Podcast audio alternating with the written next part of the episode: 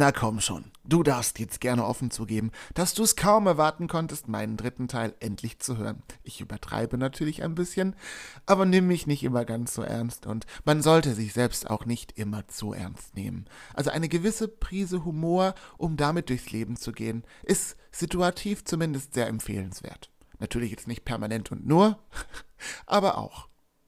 Aber ich habe mir vorgenommen, jetzt in diesem Podcast-Teil direkt ins Eingemachte zu gehen oder ans Eingemachte zu gehen und direkt jetzt wirklich reinzusteigen und nicht nochmal zu reflektieren, was in den anderen Teilen alles passiert ist. Falls du jetzt nur den dritten Teil hörst und die anderen beiden Teile nicht gehört hast, dann tut mir das sehr leid. Bitte ich dich darum, hör dir doch bitte Teil 1 und 2 an, denn es hängt alles zusammen. Kurzum, ganz knapp. So, dann lass uns einsteigen. Ich hoffe, du bist bereit. Ich bin es auch. Möchtest du gerne noch was zu trinken holen? Dann tu das gerne an dieser Stelle. Ich werde jetzt aber trotzdem keine Unterbrechung einbauen, indem ich jetzt eine musikalische Zwischenuntermalung reinpacke. Nein, dann drück bitte ganz kurz den Pauseknopf, hol dir was gemütlich und dann sehen wir uns gleich wieder. Jetzt geht's aber los. Gut, dann lass uns einmal drüber nachdenken. Im ersten Teil ging es vor allen Dingen darum, dass ich erzählt habe, dass ich eine Theorie für mich entwickelt habe, dass unsere Verhaltensweisen, die tendenziell oftmals sehr auf das Negative ein Stück weit geprägt sind, auch in frühester Kindheit schon beginnen sind. Dadurch, dass wir eben durch die Erziehungsmaßnahmen, die uns zu Gemüte geführt werden, oftmals mit sehr vielen negativen Aussagen, die die Worte wie Nein mit beinhalten, verstärkt eingeprägt sind. Aber eine weitere Sache, die ich hinzufügen möchte im dritten Teil an dieser Stelle ist, Mach dir mal Gedanken darüber, wenn man doch tatsächlich aus der Kindheit heraus ist und man dann Jugendlicher ist. Hört denn dann Negativität in der Regel auf? Dann lass uns einmal kurz auf die Jugendzeit schauen. Ich berichte mal kurz aus dem Nähkästchen. Als ich damals Jugendlicher war, war es für mich eine sehr herausfordernde Phase meines Lebens, denn vor allen Dingen ging es mir darum, mich selbst zu finden, wer ich bin, was ich mag, was ich nicht mag, was ich brauche, was ich nicht brauche, was mir gefällt, was mir nicht gefällt. Und das war eine sehr herausfordernde Phase. Denn in dieser Phase habe ich mich sehr oft in Frage gestellt und wenn ich auch von anderen Leuten Berichte gehört habe aus ihrer ähnlichen Zeit, haben diese auch ähnliche Phasen des Lebens durchlaufen, dass man durch das sich selbst in Frage stellen auch grundlegend negativer ist, weil man ja auch gar nicht weiß, was man wirklich braucht und was man will. Und dann kommen natürlich auch noch äußere Faktoren mit hinzu, die uns auch wieder weiter negativ beeinflussen. Bei den Nachrichten zum Beispiel angefangen. Kennt man das denn nicht, wenn man innerlich totales Chaos hat, dass man dann versucht, von außen sich Sicherheit zu geben, was zum Beispiel Nachrichten sein können, denn sie suggerieren ja in der Regel Klarheit. Geben sie zumindest vor. Demzufolge versucht man sich zum Beispiel dann auch an Nachrichten verstärkter zu orientieren, gerade in so einer schwierigen Krisenphase. Aber was geben uns denn Nachrichten in der Regel für ein Gefühl? Berichten Nachrichten etwa in aller Regel davon, dass jetzt gerade auf der anderen Seite der Welt ein kleines Delfinbaby auf die Welt gekommen ist? In den seltensten Fällen, wenn überhaupt. Tendenziell geht es in Nachrichten doch eher darum, dass irgendwelche Krisen sind, irgendwelche Besprechungen, die oftmals mit negativen Inhalten verhaftet sind, dass es dabei um Katastrophen geht, dass es dabei um Kriege geht, dass es dabei um Diskussionen geht und Dinge, die alles andere als Positivität suggerieren sind. Richtig? Und Nachrichten beinhalten in der Regel ja auch nicht nur die Jugendzeit. Also demzufolge heißt dies, dass Nachrichten ja auch etwas sind, die uns langfristig oftmals viele Jahre begleiten. Deshalb habe ich zum Beispiel für mich die Entscheidung getroffen, mich ganz bewusst auch mit Dingen weniger zu konfrontieren, die mir tendenziell mehr Negativität suggerieren.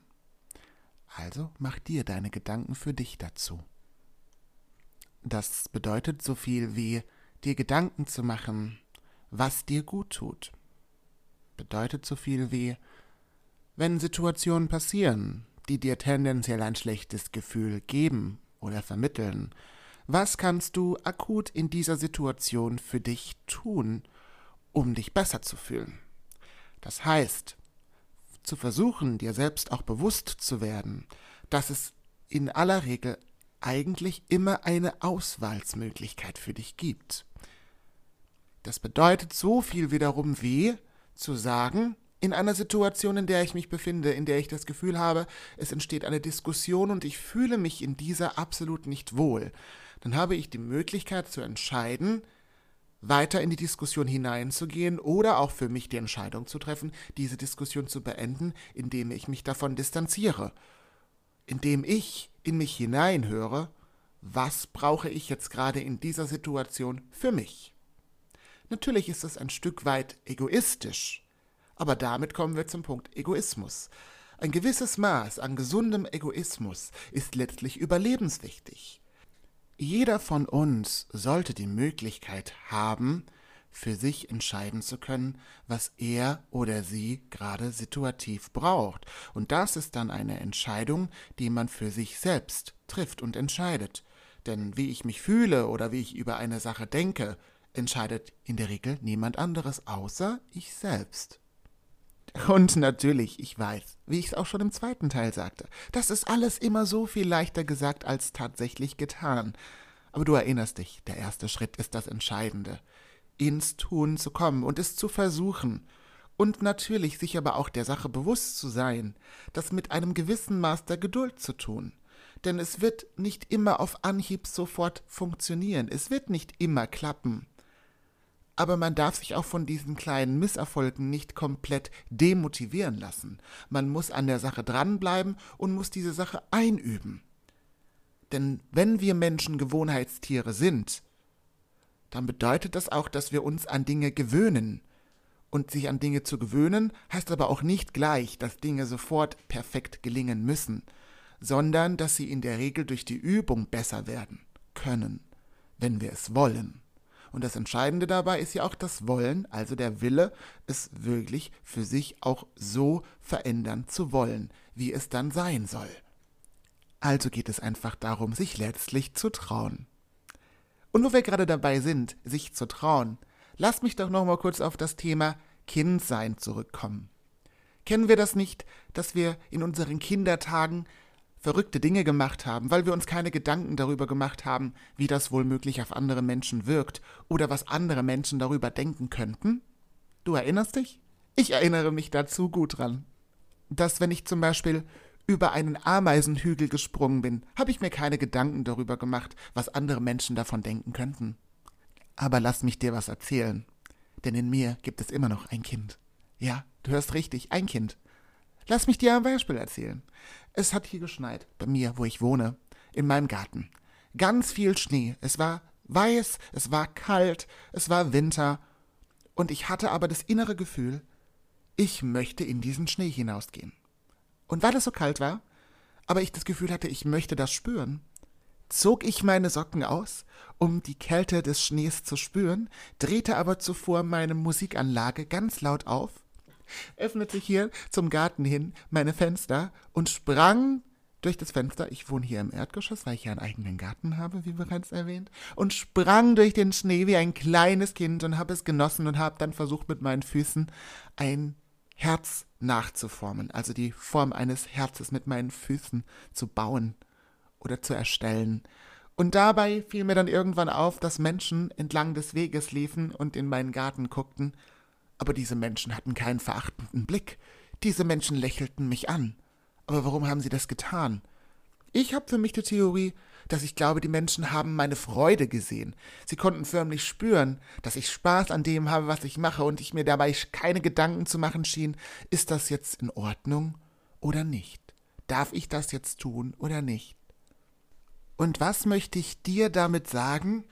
Dass mir auffällt, dass man mit wachsendem Alter mit wachsenden Erfahrungen seines Lebens oftmals meinem Gefühl nach auch einem Ticken zu verkopft wird, dass man dabei sich über zu viele Dinge, zu viele Gedanken zu machen scheint, was uns wiederum auch ein Stück weit unter Umständen die Lebensqualität verbauen kann. Du verstehst, was ich meine? Also, gib diesem Kind in dir endlich den Raum, den es verdient. Nun lass mich aber noch zu einem weiteren Thema kommen. Ich würde es mit der Überschrift Realität bezeichnen. Kennen wir das nicht, dass wir uns in gewissen Situationen unsere eigene Realität schaffen, indem wir versuchen, uns zum Beispiel Fragen zu beantworten für jemand anderes, weil wir zu ungeduldig waren, um tatsächlich auf die Antwort der anderen Person eventuell zu warten? Aber ist es dann die tatsächliche Realität, wie sie da ist? Oder wenn wir denken, manchmal auch für Dinge die Antwort zu kennen, für andere Menschen, ist das dann oftmals tatsächlich wirklich hilfreich oder sinnvoll? Oder ist es vielleicht auch so, dass manchmal gut gemeint nicht unbedingt gut gemacht ist? Das sind so Fragen, die man ganz offen in den Raum stellen kann. Aber es ist ja hiermit auch jetzt nicht meine Aufgabe, all diese Fragen zu lösen und zu klären, sondern vielmehr sie einfach nur ins Bewusstsein zu rufen, was nichts anderes bedeuten soll, als vielleicht manchmal Dinge nochmal zu hinterfragen und sich dabei vielleicht manchmal einfach auch die Frage zu stellen, braucht man denn tatsächlich für so viele Dinge, wie man es glaubt, immer eine Antwort? Oder ist es vielleicht auch so, dass wenn man versucht, sich mehr auf das Innere zu fokussieren, man gar nicht unbedingt darauf angewiesen ist, vom Äußeren immer eine Antwort zu benötigen? Und selbst wenn, dass man sich dabei vielleicht versucht, die Frage zu stellen, wie bin ich auf diese andere Person zugegangen? Wie hat diese andere Person darauf reagiert? Und hat es vielleicht auch mit dem Verhalten zu tun, warum die Situation etwas verfahren ist oder sich vielleicht nicht gelöst hat? Was so viel bedeuten soll wie, sich vielleicht ein Stück weit zu sensibilisieren und zu reflektieren und zu gucken, war das im Miteinander in der Form, wie die Kommunikation passiert ist, tatsächlich in Ordnung? Oder sollte man es vielleicht erst einmal beruhigen lassen und dann versuchen, nochmal anders anzugehen? Also die Dinge nochmal von einem anderen Blickwinkel aus betrachtet, neu zu beginnen. Und somit haben wir auch jetzt wieder sehr viel Informationen bekommen und deshalb komme ich auch in diesem Teil zum Ende. Dann sehen wir uns im vierten Teil meines ersten Podcasts zu der bekannten Frage, was ist der Sinn meines Lebens? In diesem Sinne, ich danke dir.